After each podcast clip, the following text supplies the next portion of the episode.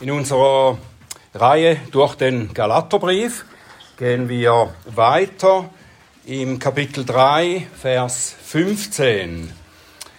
Kapitel 3, Galaterbrief 3, Vers 15 bis 24. Das ist das Wort unseres Gottes. Brüder, ich rede nach Menschenart selbst eines Menschen rechtskräftig festgelegtes Testament hebt niemand auf oder fügt etwas hinzu. Dem Abraham aber wurden die Verheißungen zugesagt und seiner Nachkommenschaft. Er spricht nicht und seinen Nachkommen wie bei vielen, sondern wie bei einem und deinem Nachkommen. Und der ist Christus.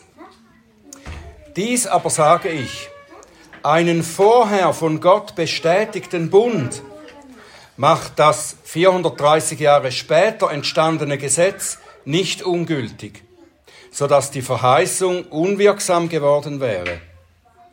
Denn wenn das Erbe aus dem Gesetz kommt, so kommt es nicht mehr aus der Verheißung. Dem Abraham aber hat Gott es durch Verheißung geschenkt. Was soll nun das Gesetz?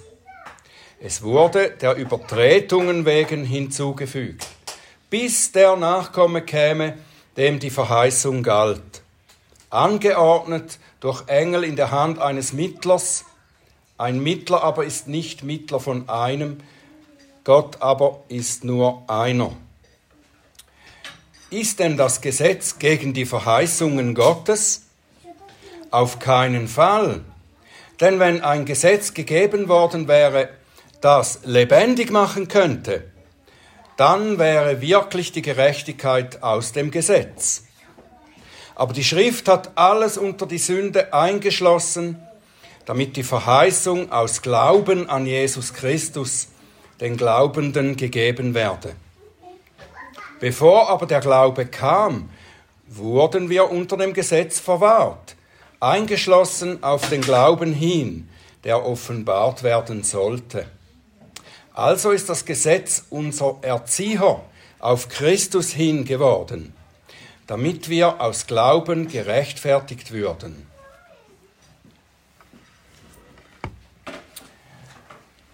Himmlischer Vater, wir danken dir für dein Wort, für diese Zusage aus deinem Wort, für diese Erklärungen. Bitte Lass sie uns gut verstehen, sodass wir sie in unserem Leben auch integrieren können. Bitte hilf uns, Herr, dass wir ein offenes Herz für dein Reden haben und hilf mir, Herr, dass meine Lippen deinen Ruhm verkünden. Amen. Wenn ich dich jetzt fragen würde, ähm, was denn die Inhalte der jeweiligen Briefe des Neuen Testaments sind. Ich könnte aufzählen, worum geht es zum Beispiel im Titusbrief, ist da das Hauptthema, oder im Judasbrief oder im Kolosserbrief. Könntest du spontan Auskunft geben? Bei einigen Briefen, die nicht so bekannt sind, vielleicht auch deshalb, weil sie nicht so oft zitiert werden oder weil wir sie jetzt noch nicht miteinander studiert haben oder schon länger nicht mehr, da wäre das vielleicht etwas schwieriger, das so spontan zu sagen. Aber wenn ich euch frage, worum geht es im Galaterbrief, dann würden wohl die meisten sofort antworten können, es geht um Rechtfertigung allein aus Glauben. Es geht gegen die Gesetzlichkeit. Und der Grund dafür, dass wir das so spontan sagen können, ist natürlich, weil wir jetzt dran sind, durch den Brief zu gehen, das gründlich zu lesen, aber es ist auch darum, weil der Apostel Paulus in diesem Brief, wie in fast keinem anderen, sehr akzentuiert und ausführlich über das eine Thema spricht. Vielleicht ist dir auch schon der Gedanke gekommen, jetzt in diesen vergangenen Wochen, jetzt weiß ich es dann, dass wir nicht durch das Halten des Gesetzes von Gott angenommen werden. Bis zu dieser Stelle im Brief, wo wir jetzt angekommen sind, ist uns das auch wiederholt, wir können sagen, eingeschärft worden oder nicht. Nein zum Gesetz, ja zum Glauben. Und das hängt natürlich besonders damit zusammen, an wen und in welche Situation hinein der Brief geschrieben ist. Aber Paulus ist nicht einseitig. Paulus ist tatsächlich ein sehr ausgewogener Theologe. Er betont an vielen Stellen in seinen Briefen durchaus das Gute am Gesetz Gottes. Auch in seinem Brief an die Galater, da stellt er das Gesetz nicht als schlecht oder überflüssig hin, sondern er erklärt sehr wohl seinen Wert. Und damit fängt er spätestens jetzt in dem Abschnitt an, wo wir gerade gelesen haben. Er fängt an zu erklären, ja, zu unterscheiden, wozu Gott das Gesetz gegeben hat und wozu nicht. Der Fehler der Judaisten und der Galater, die ihnen glauben, ist nicht, dass sie das Gesetz überhaupt ins Spiel bringen, wenn sie über den Glauben an Christus sprechen und so weiter. Ihr Fehler ist nicht, dass sie dazu das Gesetz ins Spiel bringen, sondern ihr Fehler ist, dass sie es falsch gebrauchen. Wir rufen viel zu oft Gesetzlichkeit. Wenn jemand sein Leben treu nach den Geboten Gottes führen will und darauf besteht, dass wir Gottes Gebote halten sollen. Diese Haltung ist tatsächlich nicht gesetzlich. Gesetzlich ist streng genommen eigentlich nur, wenn wir sagen, dass wir das Gesetz halten müssen, um von Gott gerechtfertigt zu werden. Oder wenn wir es noch etwas feiner, detaillierter sagen wollen, wenn jemand sagt, dass man bestimmte Teile des Zeremonialgesetzes, das Zeremonialgesetz ist der Teil des Gesetzes, der Christus vorabbildete und der dann von ihm erfüllt wurde, also wer sagt, dass man bestimmte Teile dieses Zeremonialgesetzes halten muss, um ein richtiger Christ zu sein. Es kann dann vieles heißen. Bis heute kann das, äh, werden Kleidervorschriften diskutiert und solche Dinge. Um ein richtiger Christ zu sein, müssen wir noch dies und das auch tun. Das können wir auch als gesetzlich bezeichnen. Um nun dem falschen oder dem irrtümlichen Gebrauch des Gesetzes entgegenzuwirken, beginnt der Apostel also zu erklären oder zu unterscheiden, wozu das Gesetz nicht führt, weil es nicht dazu gegeben ist. Und dann erklärt er, was das Gesetz tatsächlich bewirkt, weil es doch zu einem Zweck gegeben ist. Wir werden also hauptsächlich jetzt über zwei Fragen nachdenken. Erstens, wozu ist das Gesetz nicht da? Und zweitens, wozu gab Gott sein Gesetz? Erstens, wozu das Gesetz nicht da ist. Wozu hat Gott das Gesetz nicht gegeben? Wir machen also ein Ausschlussverfahren sozusagen. Zusammengefasst könnten wir hierzu sagen, Gott hat das Gesetz nicht dazu gegeben, dass es seinen Bund mit Abraham ablöst und das bewirkt, was Gott durch Abraham versprochen hat. Die Idee, die Paulus hier bekämpft, ist, dass in der Zeit zwischen Abraham und Mose die Menschen durch Abstammung im Bund Gottes aufgenommen wurden. Durch Abstammung von Abraham. Ethnische Abstammung von Abraham. in den Bund aufgenommen, den der Herr mit Abraham geschlossen hat. Und dass dann, als er Mose das Gesetz gab, die Menschen dann durch das Halten des Gesetzes in den Bund aufgenommen würden und darin bleiben. Und dies, diese Lehren, die haben, die haben es irgendwie auch durchgehalten bis in die heutige Zeit in verschiedenen Lehrsystemen. Also zuerst wurde man durch Abstammung im Bund Abrahams aufgenommen und später würde man durch das Halten des Gesetzes in den Bund aufgenommen und darin bleiben. Mit dem Gesetz sei also da etwas Neues gekommen. Der Bund, der durch Mose vermittelt wurde. Und dieser spätere Bund würde den vorherigen mit Abraham nun ablösen oder vielleicht auch nur ergänzen. Um im abrahamitischen Bund zu bleiben und die Verheißungen wirklich zu erhalten, müsse man jetzt noch das Gesetz halten. Dieser Sicht widerspricht der Apostel ganz deutlich. Etwas vor unserem heutigen Abschnitt in Vers 13 und 14, da lasen wir, dass der Segen Abrahams zu den Nationen kommt, weil Christus uns von dem Fluch des Gesetzes losgekauft hat. Paulus erklärt nun weiter, dass die Verheißung an Abraham als Erbe zu uns kommt. Als Erbe, nicht durch etwas, das wir tun, sondern als Erbe. Und er vergleicht das Versprechen Gottes, vergleicht er dann mit einem Testament, das jemand zugunsten seiner Nachkommen geschrieben hat. Das Erbe ist Abrahams Nachkommen zugesprochen. Und Paulus betont hier ja, dass Nachkomme in der Einzahl formuliert ist.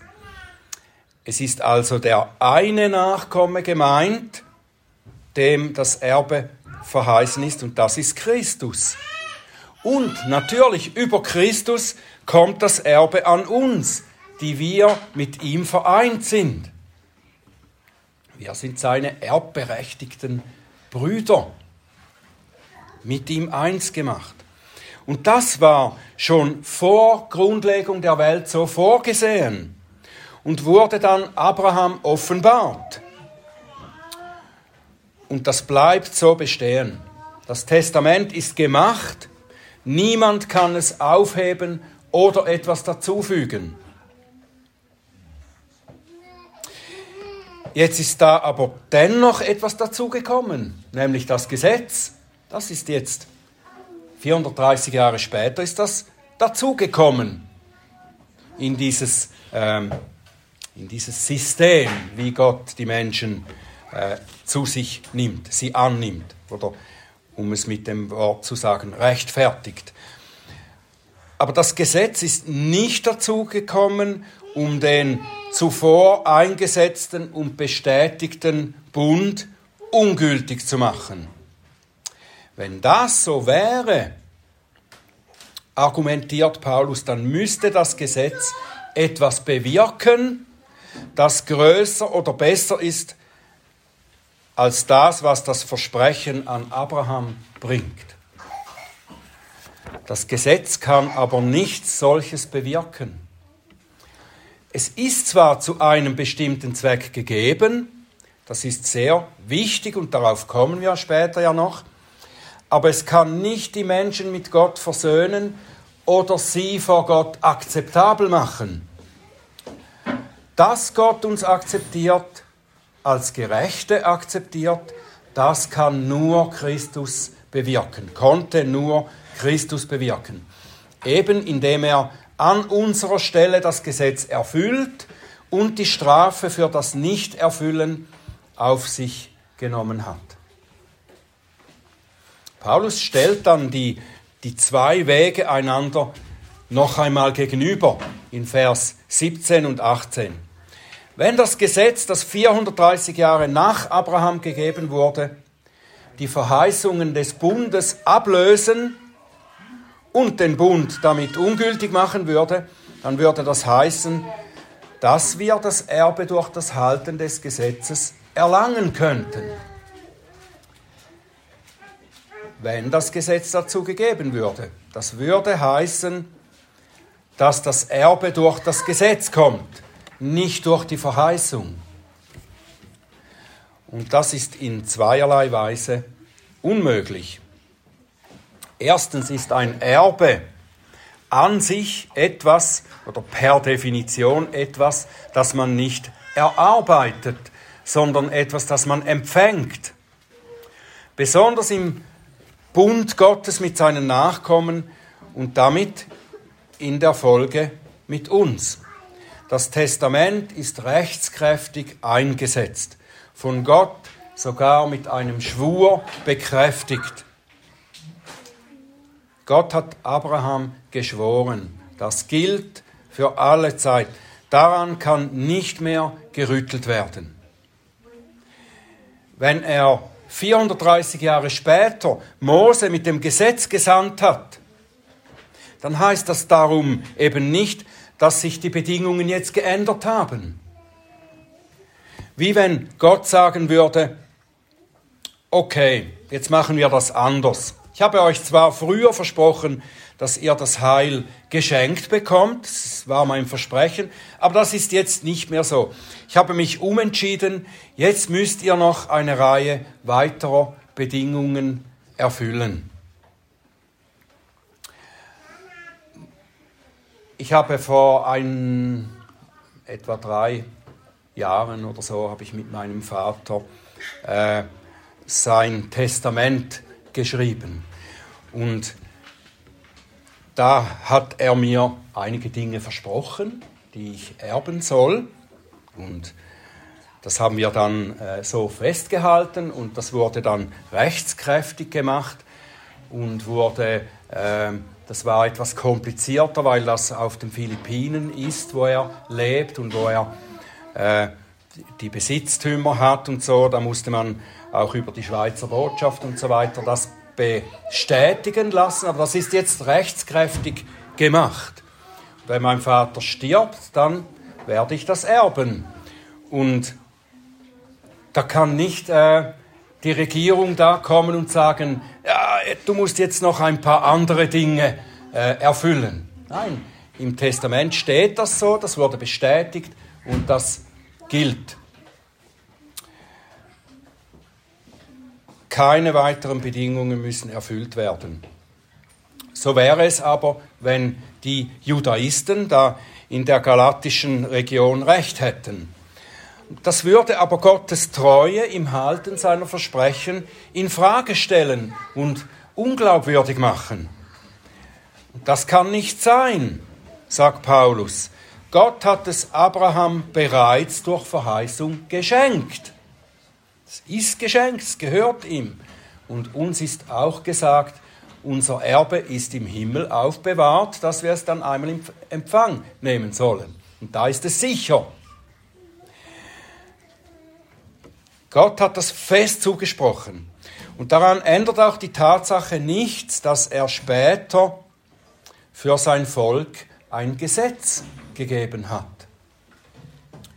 Gott hat das Gesetz nicht gegeben, damit man durch das Halten dieses Gesetzes verdienen soll, was er ja bereits als Erbe versprochen und geschenkt hat. Das Gesetz kann uns das, das, Erbe nicht bringen. Es kann uns nicht zu Erben machen, weil wir schon Erben sind. Dadurch, dass uns Gott als solche eingesetzt hat. Aber wie gesagt, Tatsache ist doch, dass Gott das Gesetz gegeben hat. Und da muss der Apostel die Frage aufnehmen und auch beantworten, wozu ist es denn da? Und das ist meine zweite Frage und die Antwort dazu aus dem Text, wozu gab Gott das Gesetz? Und diese Frage, die könnten wir jetzt überaus ausführlich beantworten. Wir könnten viele, viele Aspekte da äh, besprechen und das ist auch wichtig, das muss man tun. Paulus geht hier aber jetzt nicht auf alle Aspekte der Formen und der äh, Gebräuche des Gesetzes ein. Es ist sinnvoll und wichtig, dass man diese Unterscheidungen auch macht. Aber für das, was der Apostel hier erklärt, ist vor allem eine Sache wichtig.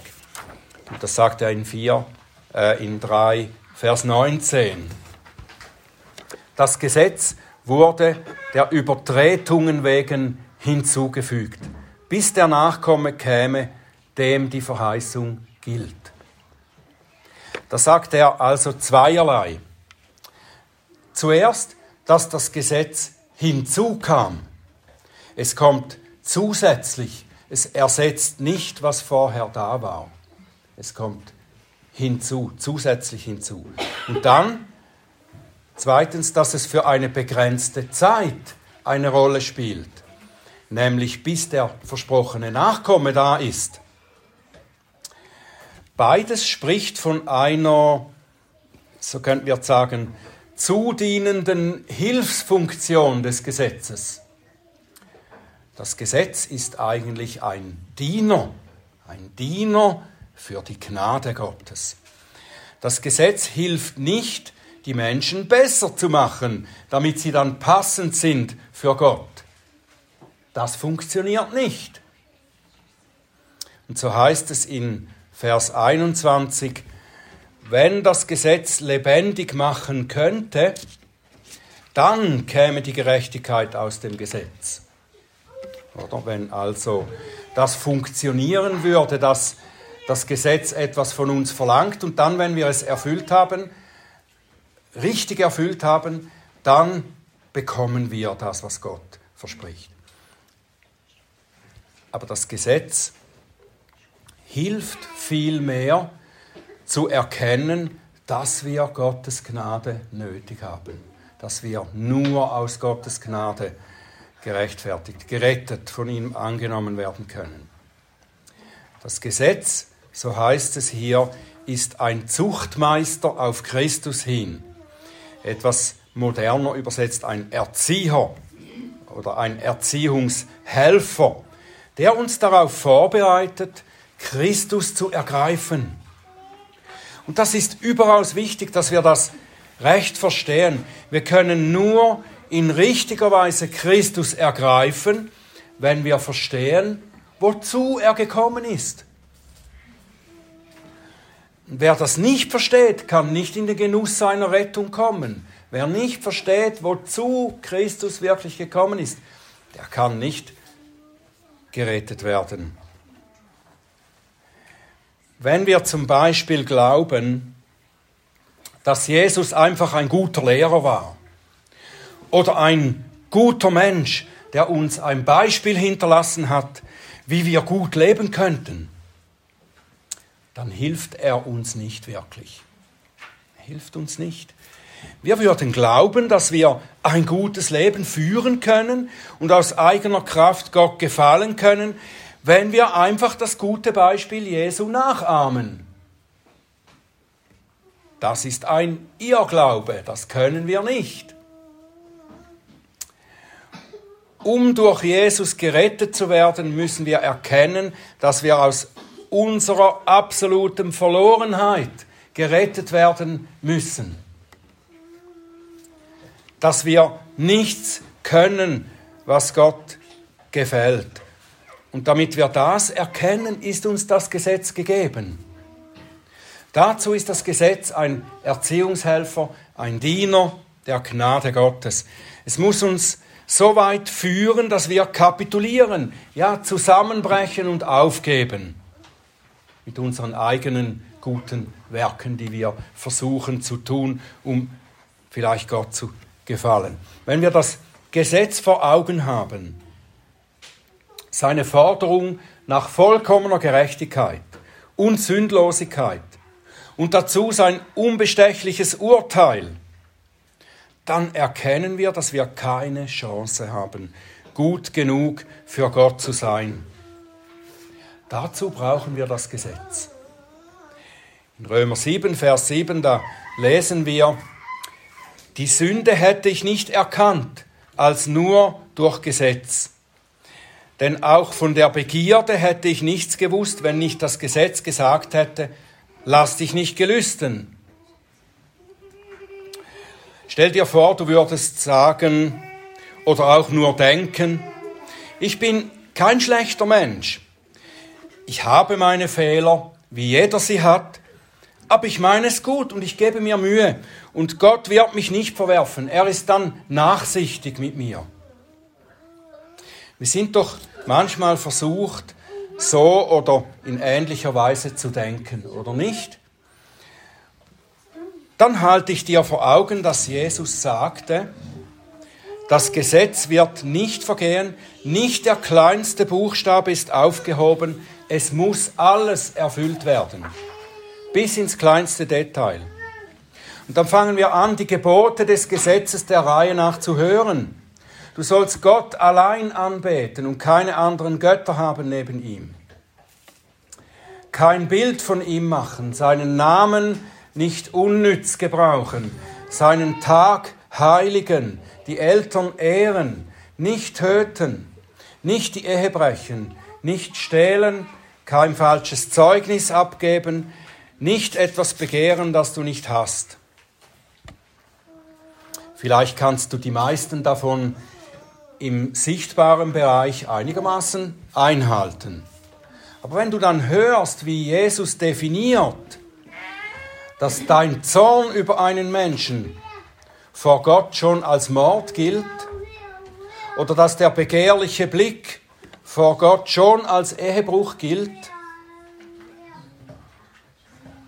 und wohlverstanden, jede dieser Sünden bringt das Urteil und den Fluch des Gesetzes über dich und führt dazu, dass du von Gott verworfen wärst. Und wenn dann das zehnte Gebot sagst, sagt, du sollst nicht begehren, das heißt, du sollst nicht etwas haben wollen, das du nicht hast, das Gott dir nicht gegeben hat. Es ist unmöglich, das falsche Begehren abzuschalten.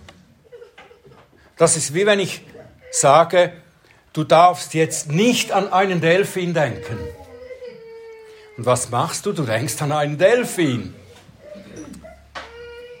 Indem das Gesetz seine Forderungen ausspricht, zeigt es uns auch zugleich, dass wir nicht in der Lage sind, sie zu befolgen. Es definiert nicht nur, was Gerechtigkeit und was Sünde ist, es reizt auch die Sünde. Es zieht sie sozusagen heraus. Und dadurch macht es sie sichtbar und spürbar. Und dahin müssen wir kommen, um zu erkennen, wie verloren wir wirklich sind vor Gott, wenn wir auf unser eigenes Vermögen, auf unsere eigene Kraft bauen. Das Gesetz fordert und verurteilt, es führt uns dadurch klar vor Augen, dass wir auf keinem anderen Weg als durch Begnadigung vor Gott bestehen können. So ist das Gesetz ein Diener, der uns auch aus Gnade dazugegeben wurde. Es hilft erstens zu verhindern, dass wir auf unser eigenes Vermögen vertrauen, weil das uns ins endgültige Elend stürzen würde. Und das Gesetz hilft uns so, den Weg zu Christus zu finden, der uns tatsächlich rettet. Und so ersetzt der Sinai-Bund, das Gesetz, nicht den Bund mit Abraham, sondern es unterstützt den Bund der Gnade als eine Hilfsfunktion. Dazu ist das Gesetz gegeben. Noch etwas. Im nachfolgenden Vers, den wir jetzt noch nicht dazu genommen haben, Vers 25, da heißt es dann, nachdem der Glaube gekommen ist, sind wir nicht mehr unter dem Zuchtmeister oder Erziehungshelfer, der das Gesetz ist. Wir werden das ausführlicher am nächsten Sonntag besprechen, wenn Gott es zulässt. Aber ich denke, wir sollten kurz auf eine Frage dazu noch eingehen. Es hängt mit der Anwendung zusammen. Ähm, nachdem wir durch den Glauben gerettet und Christen geworden sind, hat dann das Gesetz überhaupt nicht mehr diese Funktion des Zuchtmeisters. Was denkt ihr? Die Antwort darauf ist zweiteilig. Wenn uns das Gesetz unsere Sünde und Verlorenheit aufgedeckt hat und wir Christus im Glauben ergreifen, sind wir definitiv gerettet. Und die Verurteilung durch das Gesetz ist aufgehoben. Eben weil Christus an unserer Stelle schon verurteilt wurde. Und somit hat das Gesetz seinen Dienst erfüllt. In diesem Sinn sind wir dann nicht mehr unter dem Zuchtmeister. Oder wie Vers 22 sagt, wir sind nicht mehr unter die Sünde eingeschlossen. Aber in einem anderen Sinn hat das Gesetz natürlich weiterhin seine aufdeckende Funktion. Auch bei uns an Christusgläubigen.